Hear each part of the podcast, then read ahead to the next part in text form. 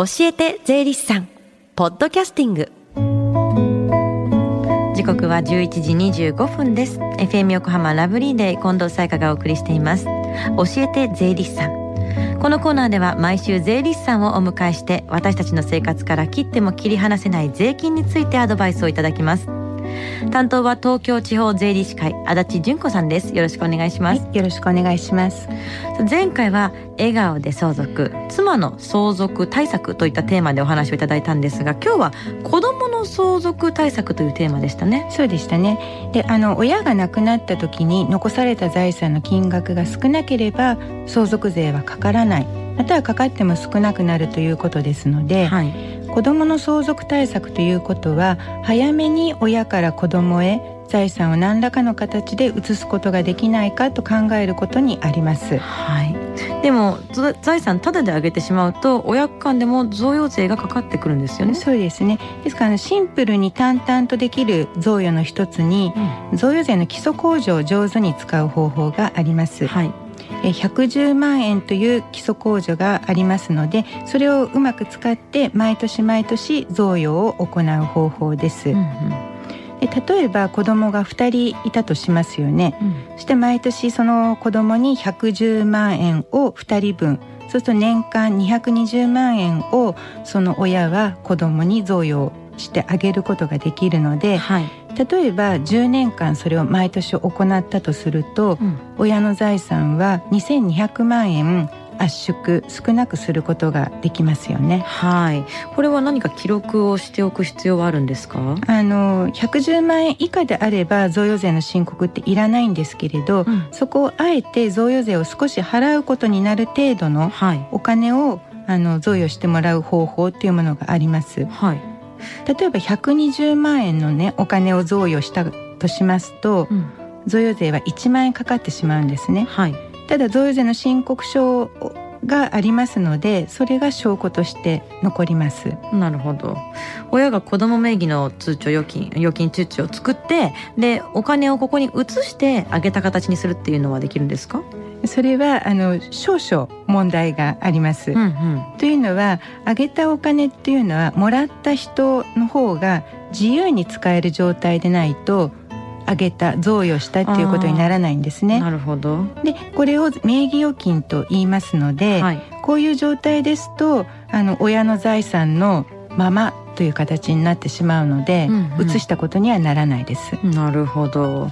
じゃあお父さんお母さんが子供たちにあなたたちにあげるよときちんと意思表示をしてお金を渡すということが大切になってくるんですね。そうですね。具体的にはその通帳やその口座の印鑑をお金をあげた子供たちにきちんと渡してそのもらった子供たちがあの自由となるお金になっていることが、大切です。なるほど。他に子供に早めに財産を移す方法っていうのはありますか？はい、えー、もう一つの柱として相続の前取りといった観点で、はい、相続時生産課税制度の利用があります、うん、でこれは読んで字のごとしなんですけれど、はい、相続の時に昔の贈与を生産する制度といった意味合いです。あなるほど。簡単に説明していただけますか？はい。あの生きているうちに税金がかからないまたは低い税率で親から子供へ財産が移せる制度なんですね。はい。で、2500万円までは贈与税がかからずに財産を渡すことができます。うんうんうんそんな大きな特典がある贈与があるんであれば110万円ずつ少しずつ贈与するよりもドーンと贈与ができますよね。こちらはですねあの相続時生産課税という言葉の通り、うん、あの確かに贈与した時は2500万円までは贈与税はかからずに子供に財産をあげることができるんですけれど、はい、実際にその親が亡くなった時の相続の計算の時に、うんうん、その昔にしたその贈与相続時生産課税で上げた金額を相続の計算に取り込んで計算する必要があるんですね。ああなるほど渡した時は贈与税かからないけど親が亡くなった時にいざ相続って形になった時に計算もう一回そこでし直されるということですね。ですからその生産課税という名前になってるんですね。で本来は相続というのは親が亡くならないと財産は相続でもらえないですよね。はい、で今現在は高齢化社会になって親も長生きの時代となりました。はいでそういう状況なので少しでも早く子どもに財産を移して渡して親からの財産を有効活用できるようにという立法の趣旨があります。なるほどね。早いうちに、まあ、結構年を取ってからもらってもそうそうです。ね運用できないみたいなふうになっちゃうからですね、なるほど。この相続時生産課税制度で、まあ、財産家と土地、まあ、2500万円分を親からもらってで贈与税ここはゼロですよね。一旦そこでゼロですね、はい、で翌年から毎年例えば先ほど言ってた毎年110万円ずつもらってこちらも贈与税ゼロで続けることっていうのはできるんですか？あの近藤さん着眼点としてはすごく面白いんですけれど、うん。うん、これは NG なんですね。あそうなんだ。どうしてかって申し上げると、うん、例えばお父さんから相続時生産課税制度でえー、その土地や建物を贈与してもらったらば、はい、その後そのお父さんからもらう贈与は110万円の歴年課税っていうんですが、うん、に戻すことはできないんですね。どっちかなんだ。そうなんです。はあ。ただ人ごとに選ぶことはできるので、はい、まだご両親が健在で、はい、じゃあお父さんからは相続時生産課税制度を使って贈与してもらいます、うん、お母さんからは歴年課税110万の基礎控除を使ってうまく使って贈与してもらいますっていうことはできます。なるほど。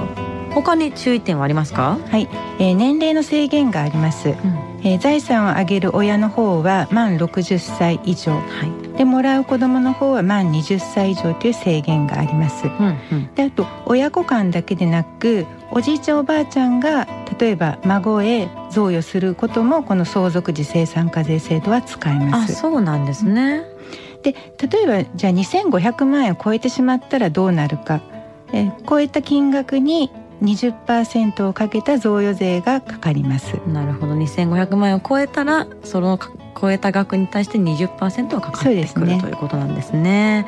もう親が亡くなる前に子供に早めに、えー、大きな財産を渡しても税金が抑えられる方法があるってことが今回は分かりました。はい、あの相続対策の一つの良い手段としてはやはりあの私たちのような税理士を身近なパートナーとしていただきあの相談相手になってもらうことも有効活用だと思いますのでぜひ税理士を上手に活用していただければと思います。はいでは来週は FM 横浜で行う親子で学ぶ税の教室についてお話をする予定です。はい。今年もねラブリーで親子で学ぶ税の教室夏休み宿題編の開催が決定しています。7月29日土曜日場所は FM 横浜。小学生は午前11時から中学生は午後2時から。私と街角リポーターの藤田くんも参加します。参加者の募集が今月1日から始まっていますので FM 横浜のホームページプレゼント募集からチェックしてみてください。当日の授業内容などについては来週足立さんにお話を伺いたいと思います。この時間は税金について学ぶ教えて税理士さんでした。足立さんありがとうございました。ありがとうございました。Deep inside your ears still lingers on fading sound of footsteps so clear to hear whenever I find you with empty beer bottles in your hand. I see someone four years old staring back at me. Once you told me you don't know who you are, there are pieces of you lost somewhere along the way. You've been searching hopelessly in a wrong place. Cause they have always been with you from the very start. So many years you haven't been yourself.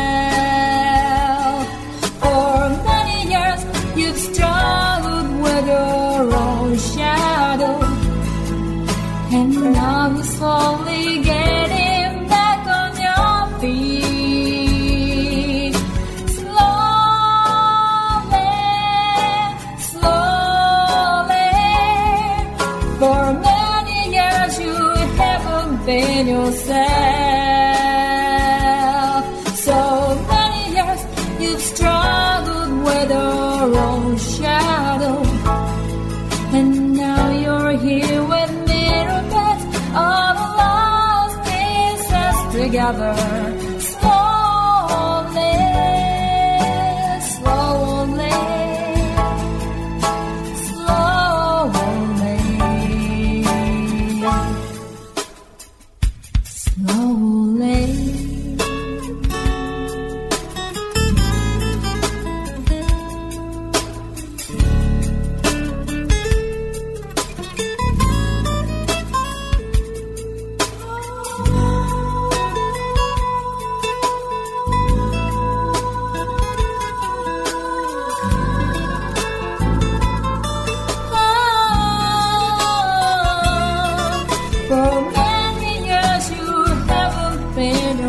there